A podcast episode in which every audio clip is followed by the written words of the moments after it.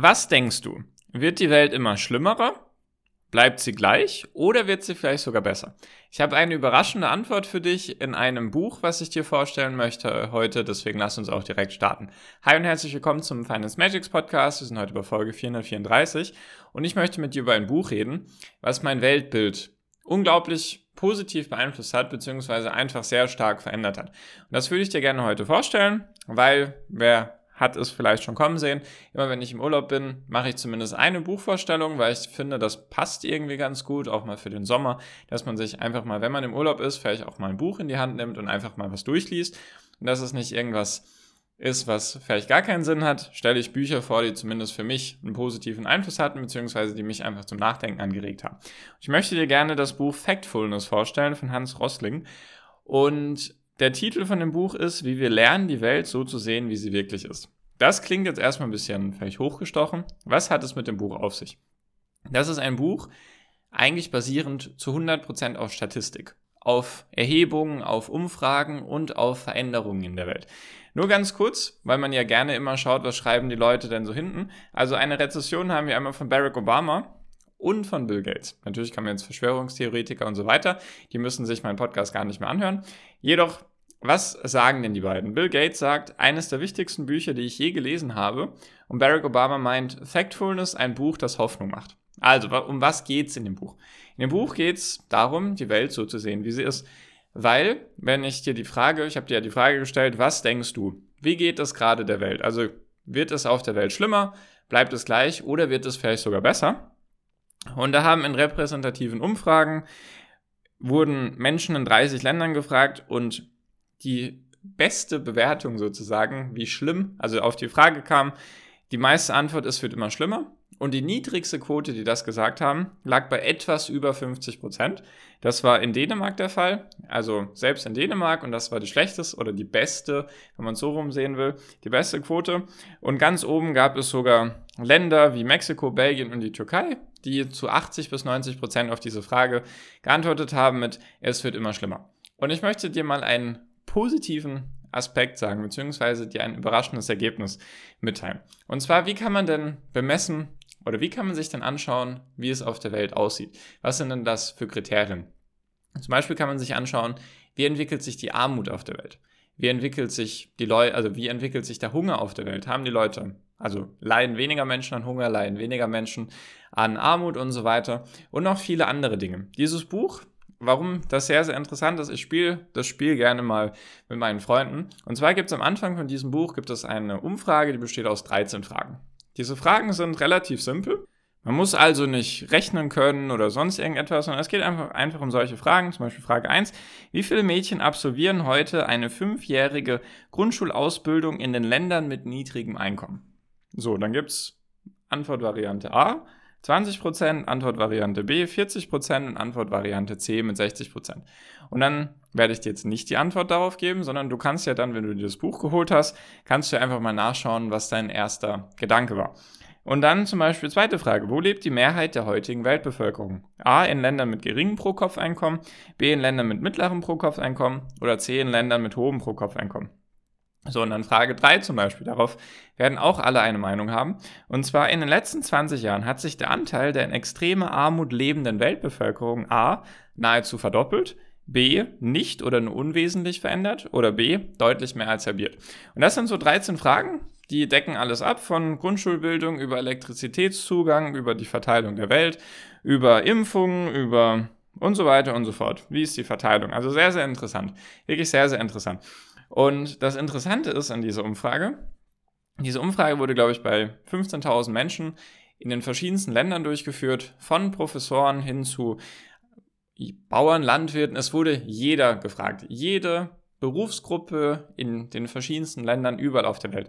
Und es gab keine einzige Person, die alle 13 Fragen richtig beantwortet hat. Und wenn das nicht ein Ansporn ist für dich, dir dieses Buch mal anzuschauen oder anzuhören. Ich würde es tatsächlich nicht als Hörbuch empfehlen, einfach weil da sehr, sehr viele interessante Grafiken drin sind, sondern ich würde es mir wirklich als Buch holen und mir genau durchlesen und anschauen, was es damit auf sich hat. Und wichtig ist auch, wo kommen denn diese Daten immer her? Diese Daten kommen von der UNO, von der WHO und von anderen, zum Beispiel World Bank oder wie hieß das jetzt? Ich habe es gerade schon wieder gelesen. Auf jeden Fall sind das sehr, sehr verlässliche Quellenanbieter, sage ich mal. Also das ist etwas, was dieser Hans Rosling sich eben zusammengestellt hat im Laufe der Jahre. Und das behandelt dieses Buch und wie kann man sozusagen versuchen, die Welt wirklich so zu sehen, wie es ist. Und deswegen, ich habe dir ja versprochen, man kann das noch, woran kann man sozusagen den Stand der Welt bemessen? Wenn ich dich jetzt fragen würde, wie viele Leute, also Anteil der extremen Armut, wie viele Leute auf der Welt leben von weniger als zwei Dollar pro Tag? Ich weiß, zwei Dollar klingt jetzt erstmal wenig für uns, jedoch kannst du dir in vielen Teilen der Welt, wenn du mal Europa verlassen hast, irgendwo in Asien unterwegs warst, Afrika oder Südamerika, kannst du dir mit zwei Dollar sehr, sehr viel leisten. Deswegen über zwei Dollar hat schon mal ein gewisses Niveau in Anführungszeichen. Es geht den Leuten also nicht mehr ganz so schlecht. So, natürlich trotzdem immer noch zu wenig. Jedoch, was denkst du? Einfach mal als Tipp. Im Jahr 1800 lag dieser Wert bei 85 Prozent. Also 85 Prozent der Menschen auf der Welt hatten weniger als zwei Dollar pro Tag. Lag halt natürlich auch daran, da gab es noch keine Industrialisierung und so weiter.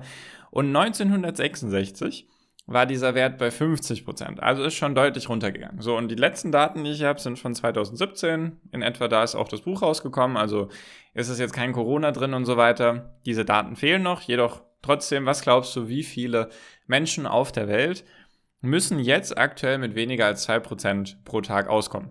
Kannst du ja mal gerne schätzen. Ich sag dir zumindest jetzt diese Lösung oder diese Lösung, dann kannst du zumindest mit einem positiven Gefühl diesen Podcast verlassen. Und zwar 9% der Menschen auf der Welt müssen noch mit 2 oder 2 Dollar pro Tag auskommen. Von 85% im Jahr 1800 und sogar noch 50% im Jahr 1966.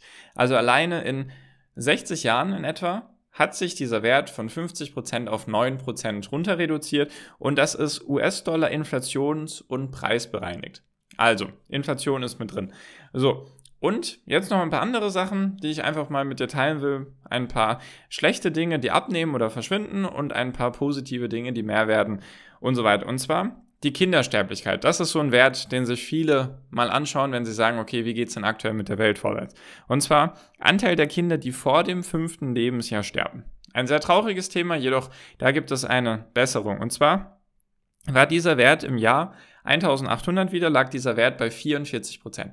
Also fast jedes zweite Kind unter fünf Jahren ist zu dieser Zeit verstorben. Das war zum Beispiel auch bei meinen Eltern so, dass die hatten auch ein paar Geschwister, die verstorben sind. So. Und wie war dieser Wert 2016? 2016 lag dieser Wert, darfst du gerne nochmal schätzen, ich gebe dir noch kurz fünf Sekunden, um nachzudenken. 5, 4, 3, 2, 1. War dieser Wert bei 4 Prozent. Was immer noch 4% zu viel sind, meiner Meinung nach, jedoch eine extrem krasse Steigerung aus dem Jahr 1800. Jetzt sind es eben nur noch 4%. Dann noch eine andere Sache, die ich immer positiv finde. Anteil unterernährter Menschen. Das hatten wir ja gerade schon mit dem Hunger und so weiter. Anteil unterernährter Menschen. Das bezieht sich immer auf eine gewisse Kalorienmenge. Dieser Wert war 1970 bei 28 Prozent der weltweiten Bevölkerung, was sehr viel ist. Und 2015 lag dieser Wert, du darfst auch noch mal ganz kurz nachdenken, lag dieser Wert bei 11 Prozent.